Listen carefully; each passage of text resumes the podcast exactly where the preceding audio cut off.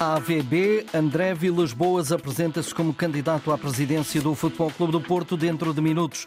Neste jornal, Rui Costa fala no alargamento do Seixal e no naming do Estádio da Luz. A jornada 18 antecipa jogos por causa da Taça da Liga, Sporting em Vizela, Braga em Famalicão e mais uma grande vitória da seleção de handball no Europeu da Alemanha. Jornal do Desporto com edição de Fernando Eurico. 19 horas, Alfândega do Porto, André Vilas Boas apresenta candidatura à presidência do Futebol Clube do Porto e revela as razões por que quer chegar ao poder azul e branco. Uma cerimónia que vai ser acompanhada aqui na Antena 1 pelo jornalista Carlos Rui Abreu. Carlos, o que é que os teus olhos veem a poucos minutos desse momento que marca claramente a agenda desportiva desta quarta-feira?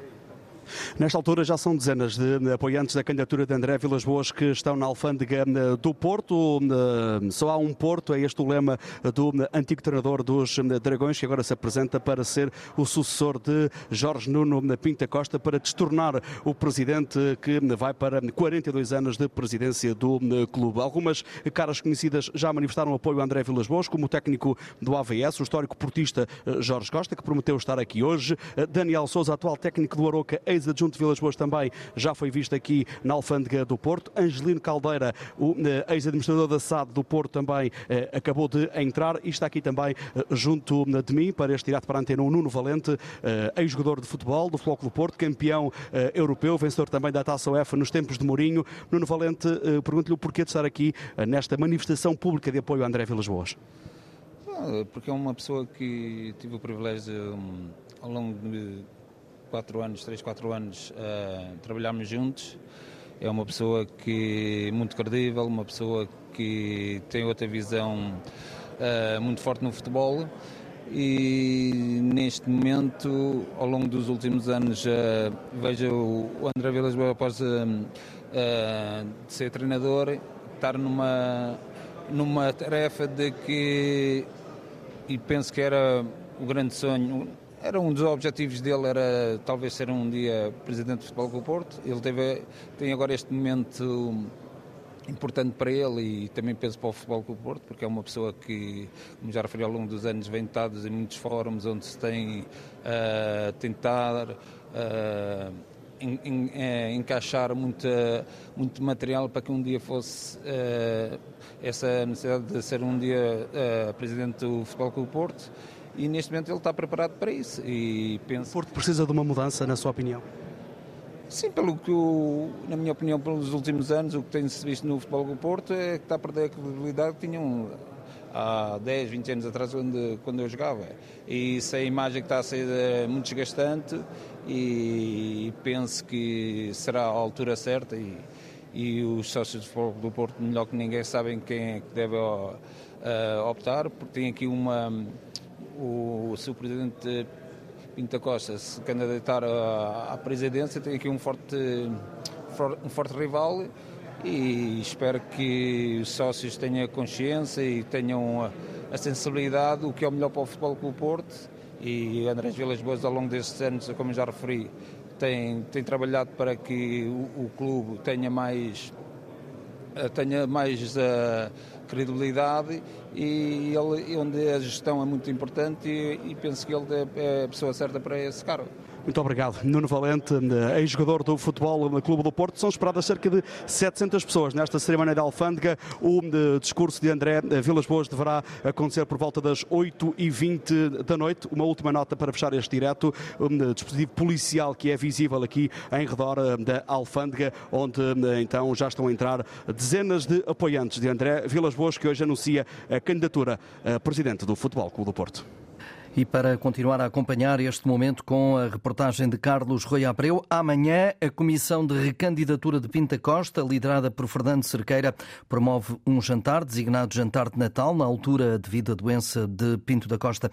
Não foi possível fazer esse jantar. Ora, então, nesse jantar de Natal vai eh, contar com a presença do atual presidente. Está marcado para as 8 da noite em Fânzeres, Gondomar. Rui Costa, presidente do Benfica, deu uma entrevista de 40 minutos à Liga TV TV sobre a questão de ser presidente adepto. Acha que não podia ser de outra forma e que isso não é problema.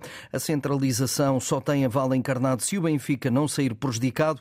Quanto ao naming do estádio, diz que está tudo em aberto. O processo está aberto há um longo período e não chegamos, ainda não temos o naming do estádio porque não chegamos a esta junção entre a parte financeira e a parte de, de uma marca que nós queremos estar ligado e que faça parte também das nossas ideologias. De qualquer das maneiras, é um processo aberto e é um processo que eu acredito plenamente que não demora muito a estar fechado. Sobre um, o período de mercado, afirma que é exigente e por isso diz que é, mau era se estivesse folgado. O cargo de presidente é exigente, por isso há muito a fazer, como por exemplo o alargamento do Seixal. O centro estágio é, é grande, é de grande qualidade, eh, mas face aos tempos atuais e face àquilo que nós pretendemos eh, no trabalho com a formação e neste momento até com o trabalho com o futebol feminino, parece que é sempre curto. Este ano eh, incluímos no, no Benfica Campos o futebol feminino também e, portanto, parece que, para além de tudo aquilo que nós temos, parece que fica sempre a faltar qualquer coisa e está na nossa cabeça continuar a alargar o Seixal de forma a dar cada vez mais melhores e maiores condições a todos os atletas que lá estão. Alguns dos extratos da entrevista de Rui Costa à Liga TV no dia em que João Neves chegou ao Atric, é novamente o vencedor do prémio médio do mês da Liga Portugal, referente ao mês de dezembro. O jovem de 19 anos reuniu mais de 23% dos votos dos treinadores da principal competição, superou João Marques do Estoril Praia e também Morita do Sporting. Pela terceira vez consecutiva, igualmente Victor Gyökeres foi distinguido como avançado do mês de dezembro, com 33% dos votos. Neste período de avaliação, o atacante leonino foi totalista nos quatro encontros, eh, fez quatro golos e uma assistência.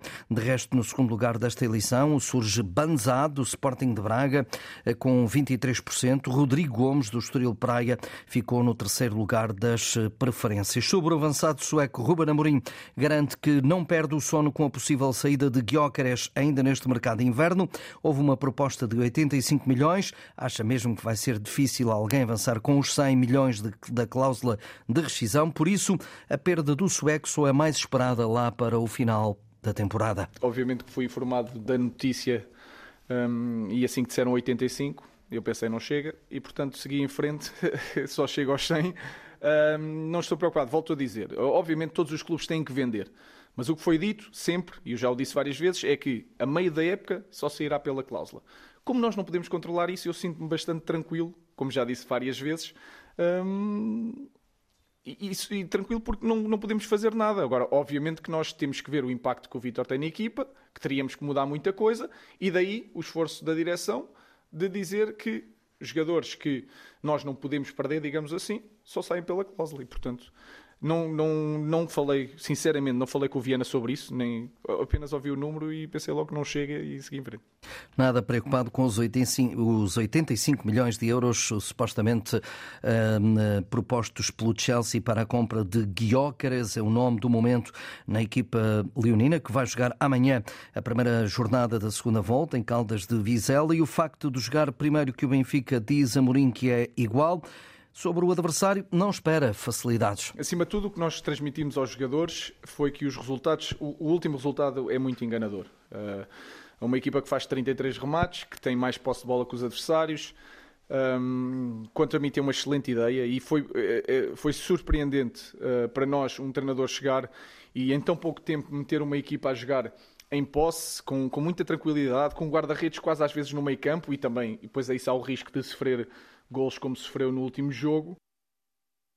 Ruben Amorim, que foi eleito treinador do mês de dezembro pela Liga, é a segunda vez que o líder dos Leões recebe a distinção, um prémio que já tinha conquistado em setembro. Ruben Amorim teve mais de 31% dos votos, ficou à frente de Daniel Souza do Aroca e Vasco Seabra do Estoril Praia. Ruben de La Barrera, o técnico galego dos Minhotos, sabe que é preciso somar pontos nesta fase da época, derrete-se em elogios ao Sporting, que já leva quatro anos de Ruben Amorim, mas seja como for, nas Caldas de Vizela, a equipa da casa vai tentar pontuar. É que está em zona de descida direta. O que temos que, que fazer é sempre é, jogar para, para competir e para ganhar. É, esa é a, é a realidade, mas na, na situación onde, onde, onde nos encontramos hoje em dia, não? O treinador do Vizela, adversário do Sporting amanhã. Esta jornada 18, a primeira da segunda volta, começa em Vila Nova de Famalicão, eh, com a equipa da casa a receber o Sporting de Braga. João Pedro Sousa, o técnico famalicense, quer começar a segunda volta como começou a primeira, a ganhar ao rival Minhoto. Foco total no nosso, na nossa ideia, no nosso jogo, percebendo claramente, como disse, das dificuldades que vamos encontrar e, e tentar uh, sermos competentes para, para ganhar o jogo, que é esse o nosso, o nosso objetivo.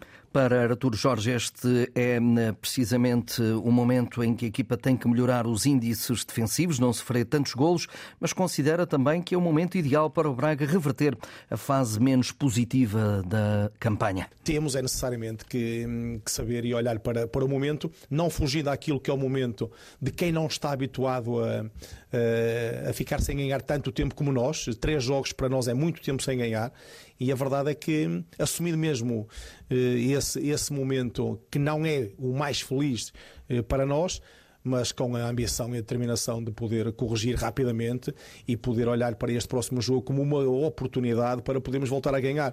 O Famalicão Braga joga-se às 18h45 da manhã, o Vizela Sporting duas horas depois. São antecipados estes jogos da 18ª jornada devido à presença de Bracarenses e Leões na final a 4 da Taça da Liga, a meio da próxima semana, na cidade de, Leiria. Este está o anúncio oficial de Hugo Vieira à presidência do Gil Vicente da Primeira Liga, depois de ter manifestado intenção na passada semana, agora através das redes sociais, confirma essa candidatura de viva voz. Olá, gilistas! Hoje anuncio oficialmente a minha candidatura à presidência do Gil Vicente Futebol Clube. No próximo 1 de fevereiro, nós, todos os gilistas, teremos a oportunidade de decidir o futuro do nosso clube. Reunimos uma equipa de pessoas competentes, apaixonadas pelo Gil Vicente e, acima de tudo, profissionais qualificados com uma enorme vontade de fazer acontecer. Sabemos o que é representar este clube Sabemos o que é carregar este símbolo ao peito e orgulhar todos os barcelenses. Está na hora de retribuirmos ao Gil Vicente tudo o que o clube nos proporcionou. Porque o Gil Vicente é teu, é nosso e é de todos os barcelenses.